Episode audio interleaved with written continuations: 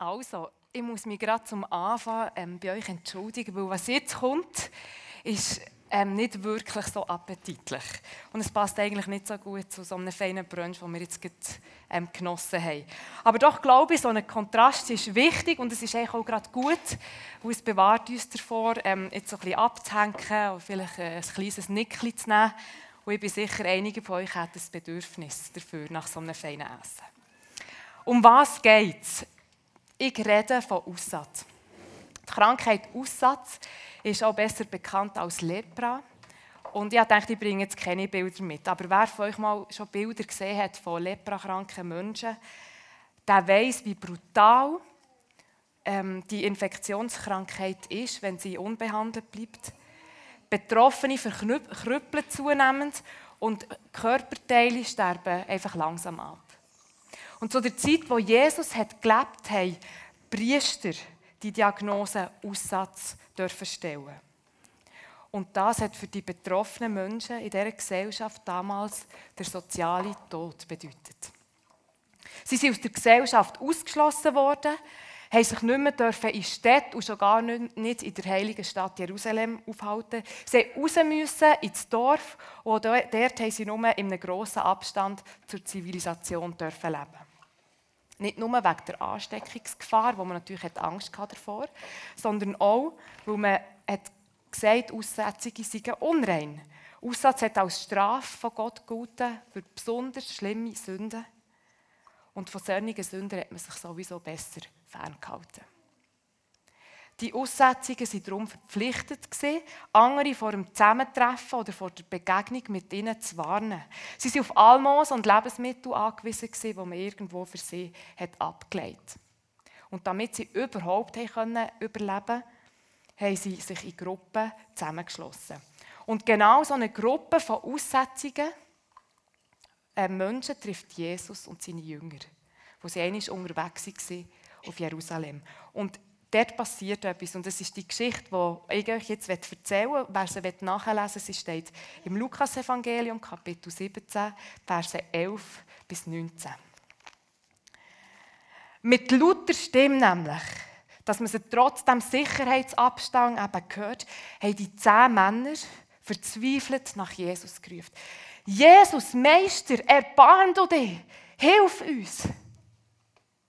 Und Jesus, so steht es, hat sie gehört und hat zu ihnen gesagt, geht und zeigt euch den Priester, wo eben die Priester zuständig waren, für die Diagnose zu stellen. Die Zehn haben sich auf den Weg gemacht und unterwegs, lesen wir, sie sind plötzlich gesund worden. Sie waren geheilt, ein Wunder ist passiert.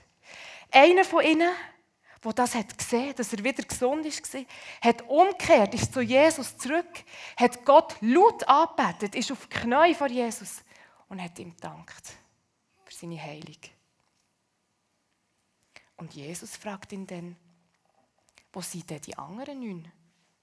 Ist es niemand zurückgekommen, um Gott Ehre zu geben? Nur du, der Fremde. Das Spannende ist, der Mann, der zurückgekommen ist, war Samariter. Stang auf, sagt Jesus zu dem Mann. Gang in Frieden, und dein Glaube hat dir geholfen. Also, zehn Männer werden durch ein Wunder geheilt und einer kommt zurück. Der Fremde. Er kommt zurück, um sich bei Jesus zu bedanken. Und ich habe mich gefragt, es hat mich nicht losgegangen, warum gerade er? Warum, warum der Samariter? Ist es Zufall? Wir wissen es nicht. Wir können natürlich spekulieren und sagen, vielleicht hat er einfach die beste Kinderstube genossen. Vielleicht hat er einfach den besten Charakter von allen. Der grösste Glauben. Und wenn man es zuspitzt und schwarz-weiß sagen kann man einfach auch sagen, äh, oder denken, die restlichen 19 waren einfach undankbare Seelen. vielleicht. Aber Folgendes ist unbestritten. Juden und Samariter, das waren keine Freunde. Wir reden hier von zwei unterschiedlichen ähm, Ethnien und zwei verschiedene Glaubensrichtungen. Jesus selber hat den Mann auch Fremde genannt. Und das finde ich so spannend.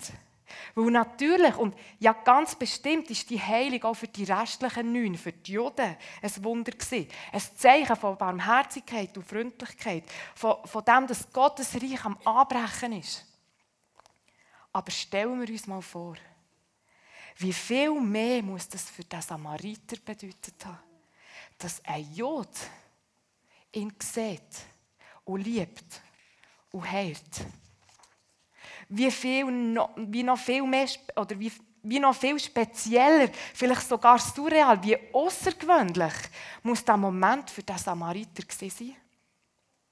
Wie sehr muss die ungewohnte Freundlichkeit und das Erbarmen von dem jüdischen Rabbi Jesus an ihm, einem Fremden, berührt haben? Er ist zurück und hat sich bedankt. Kann es vielleicht sein, dass der restlichen neun vieles normaler und selbstverständlicher vorkommen ist. Und das hat mich irgendwie getroffen. Und ich muss mich selber fragen, wie viel Außergewöhnliches braucht es eigentlich, dass ich Danke sage? Wie viel Überraschendes, Unerwartetes, Spezielles oder wie viel Ausnahmesituation braucht es, damit ich mich bei Gott für etwas bedanke? Ist folgende Episode. Ich bin mit unserem Jüngsten und dem Hund im Dorf unterwegs. Der Jüngste auf dem Trotti. Und natürlich der Hund, alle die, die Hunde haben, oder, macht sie Haufen mit auf dem Trott war im Dorf. Also schnell das Robidog vornehmen, ich bücke mich, es geht 10 Sekunden, als ich wieder aufschaue. Da steht unser Jüngster schon auf der anderen Seite der Straße. In solchen Momenten kommt es Danke Gott. Danke ist nichts passiert. Ganz einfach über unsere Lippen, oder? Dann, wenn wir unserer Verletzlichkeit bewusst werden, dann, wenn wir den Wert von dem realisieren, wo ist, zum Beispiel eben die Unversehrtheit und Gesundheit von unseren Kindern. Sie ist nie selbstverständlich, sondern Grund zum Danken. Wie viel Außergewöhnliches braucht es, dass wir Danke sagen? Ich glaube, es ist ganz menschlich, dass wir uns wenig um das kümmern, was wir als normal empfinden. Wir nehmen es vieles so als selbstverständlich, wir beanspruchen es für uns und dabei verkennen wir den Wert von dem eben Anführungs- und Schlusszeichen, normalen und selbstverständlichen. Vergessen und übersehen, übersehen so viel Gutes, was wir haben oder was uns eben passiert. Und Stichwort vergessen bringt mich noch zu einem anderen spannenden Aspekt dieser Geschichte. Jesus hat die zehn Männer nämlich nicht in einer grossartigen, bombastischen Zeremonie, die hat Aufsehen erregt, wo jeder, der da irgendwie wer umeinander war, hätte gemerkt, ah, da geht etwas, da, da passiert etwas Wunderbares. Im Gegenteil, in Vers 14 steht, dass sie gesund wurden, während sie gingen. Das Wunder passiert unterwegs, während sie auf dem Weg sind. Jesus ist nicht mehr dabei, physisch. Das bedeutet auch, Jesus ist bei ihrer Heilung gar nicht mehr so richtig sichtbar. Aus den Augen, aus dem Sinn. Ich finde, das ist ein starkes Bild, weil es hinterfragt auch uns in unserem Unterwegssein, auf unserem Lebensweg. Wo da passiert so, unterwegs im Leben gibt es so viel Wunderbares, Gutes und Schönes, Sachen, die uns glücklich und zufrieden machen. Und Gott, Gott ist dabei nicht mehr so richtig sichtbar. Wir sind so unterwegs, oder es geht immer vorwärts und nehmen im Trubel vom Alltag gar nicht mehr bewusst wahr, dass Gott ja da ist. Dass er in unserem Leben wirkt. Dass er uns beschenkt. Denn in ihm, sagt die Bibel in Psalm 36, ist die Quelle vom Leben. Von ihm steht Jakobus 1, kommt alles, was gut und vollkommen ist, von ihm. Unterwegs sind wir so in einer Vorwärtsbewegung. Oder? Es geht immer weiter, es geht immer weiter. Das kennen wir doch. Und ich glaube, Darum vergessen wir so schnell. Ähm, darum vergessen wir so schnell und darum vergessen wir auch Gott so schnell. Und ich wollte die anderen neun, die da nicht zurückgekommen um sich zu bedanken, nicht entschuldigen, aber ich kann das ganz ehrlich schon nachvollziehen. Ich meine, stellen wir uns mal die Freude vor. Die Heilung war eine, eine Art Auferstehung, körperlich, aber auch im sozialen Sinn. Da gibt es kein Rückwärts mehr, sondern nur noch ein Vorwärts. Hey, zu den Familien rein ins Leben. Gott ist dabei nicht mehr richtig sichtbar und gerade die Vergessenheit. Wie oft vergessen auch wir, all das Gute und Wunderbare in unserem Leben mit Gott in Verbindung zu bringen. Wie oft ist auch uns doch nicht bewusst, wer uns das Leben überhaupt ermöglicht. Und darum ist es gut und wichtig, dass wir in diesem Unterwegssein eben auch immer wieder innehalten, wie es der Gerhard schon gesagt hat. So Erinnerungsorte, oder es können auch Gegenstände sein, oder eben wie heute so Erinnerungszeiten, wie das Erntedankfest, können uns dabei helfen. Das Wort Danken kommt übrigens aus dem Germanischen ursprünglich von Denken und es bedeutet, ich denke daran, was du für mich getan hast. Ich denke daran. Ich vergesse es nicht. Und dabei wird Gott wieder wie sichtbar, wird er groß, indem er von uns weg auf ihn schauen, ihm danken und ihn ehren. Auch dieser Morgen soll darum so ein bewusster Moment sein von dem in unserem Unterwegssein, wo wir uns erinnern und danken. Und wir wollen das jetzt auch noch zusammen machen. Ähm, ganz konkret. Wir machen es auf ein spezielles Jahr, die erklären euch wie es geht. Aber zuerst kommt noch ein grosses und lautes Aber. Und es ist mir persönlich ganz wichtig, das so zu sagen. Wo ich bin mir bewusst, dass es Momente im Leben gibt, wo es uns überhaupt nicht nach Danken zumut ist. Und es kann auch sein, dass das heute Morgen auf dich zutrifft. Zu unserem Leben gehört eben auch Klagen. Wie der ähm, verzweifelte Schrei in unserer Geschichte. Herr, hilf! Unser Leben ist immer auch berührt von Leid, von Aufregung, von mühsamen Zeiten, von Ungerechtigkeit und von Schmerzvollem. Und schließlich auch vom Tod. Mal weniger und mal näher. Mal in einer weltweiten Dimension und mal ganz persönlich. Es gibt tatsächlich viele Gründe, warum uns heute Morgen vielleicht nicht nach Danken zumut ist. Hier im Kopf wissen wir vielleicht, ah, mal, wir sollten Dankbarkeit empfinden. Für all das, was wir haben, ein Dach über unserem Kopf, das feine Essen, gute Freunde, Familie, für unsere Beziehung zu Gott, für unsere Erlösung.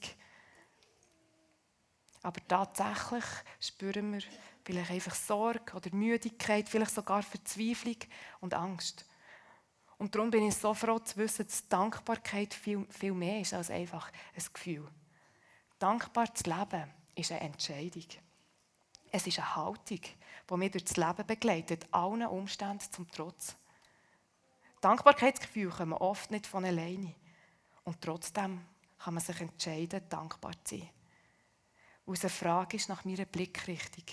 Die Frage, was mein Denken darf bestimmen, welche inneren Bilder das mir leiten. Dankbarkeit ist eine Entscheidung, mein Leben so anzunehmen, wie es ist.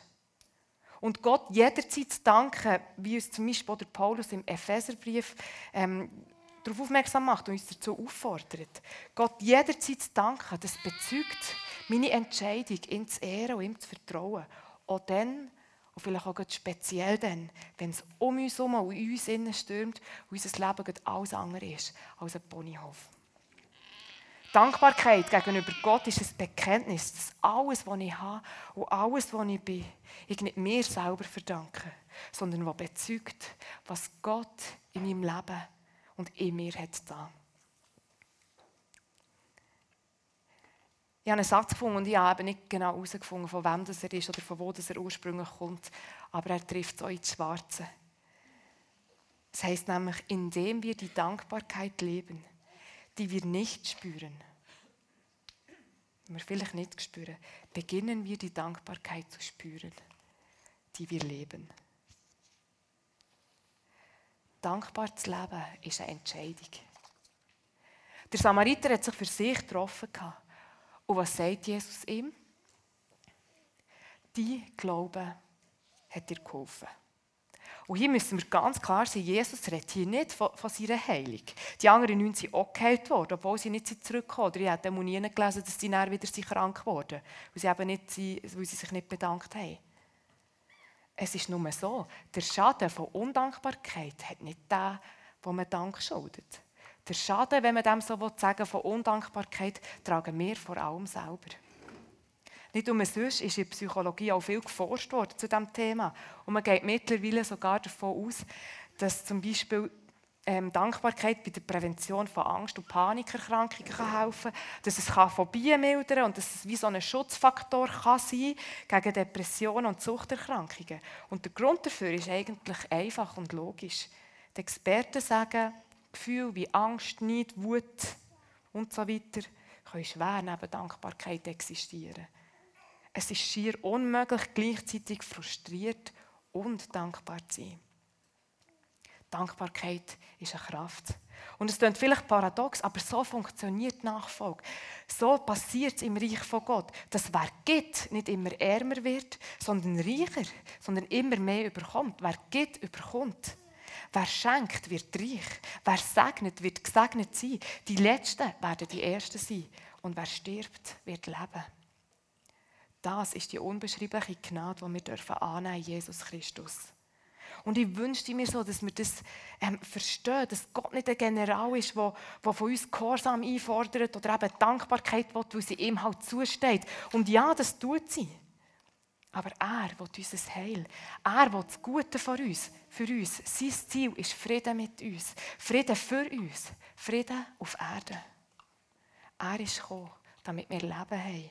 Wie Johannes 19 steht, Leben in Fülle. Ihm allein gehört um all unseren Dank, unser Lob unsere Ehre. Undankbarkeit fällt auf uns selber zurück.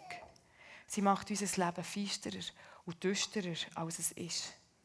Wer aber immer wieder von sich weg auf Gott schaut, auf das Gute, das ihm widerfährt, und es sieht und sich daran erinnert, der wird erst fähig, das auch zu feiern und Gott dafür zu danken.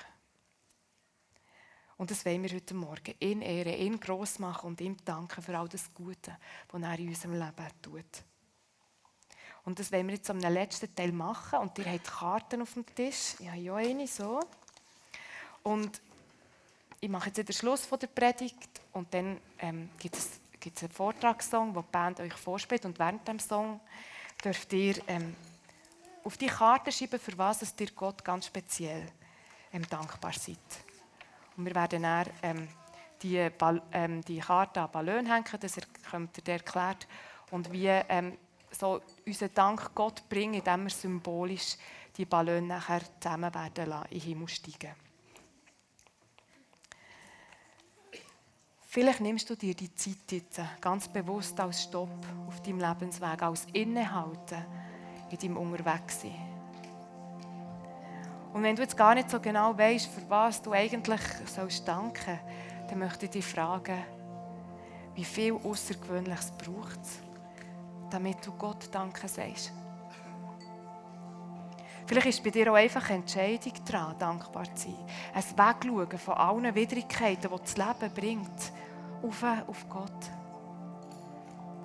Wo dir sagt, wo seinem Volk sagt, wo uns sagt, hab keine Angst. Fürchte dich nicht, ich bin mit dir. Weiche nicht, denn ich bin dein Gott.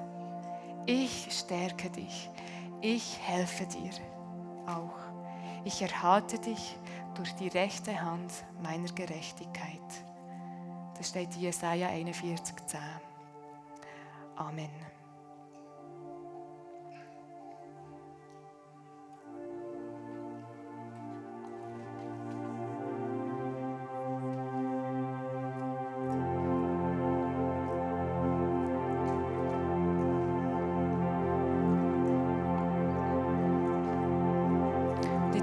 Unser Vater im Himmel, für all das, was du tust, in uns innen, auch in uns herum, für all das Gute, was du gibst, was wir ähm, vielleicht manchmal gar nicht wahrnehmen und nicht sehen.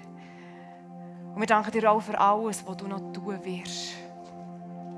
Du bist der, der unser Lob, unsere Ehre, unsere Anbetung und unseren Dank verdient. Du allein. Du bist der, der unseren Mangel ausfüllt. Du bist der, der mit uns ist, auch in den Stürmen unserem Leben. Danke, bist du mit uns in der nächsten Woche. Und wir beten jetzt einfach, dass du unseren Dank annimmst. Weil dir allein gehört alle Ehre. Amen.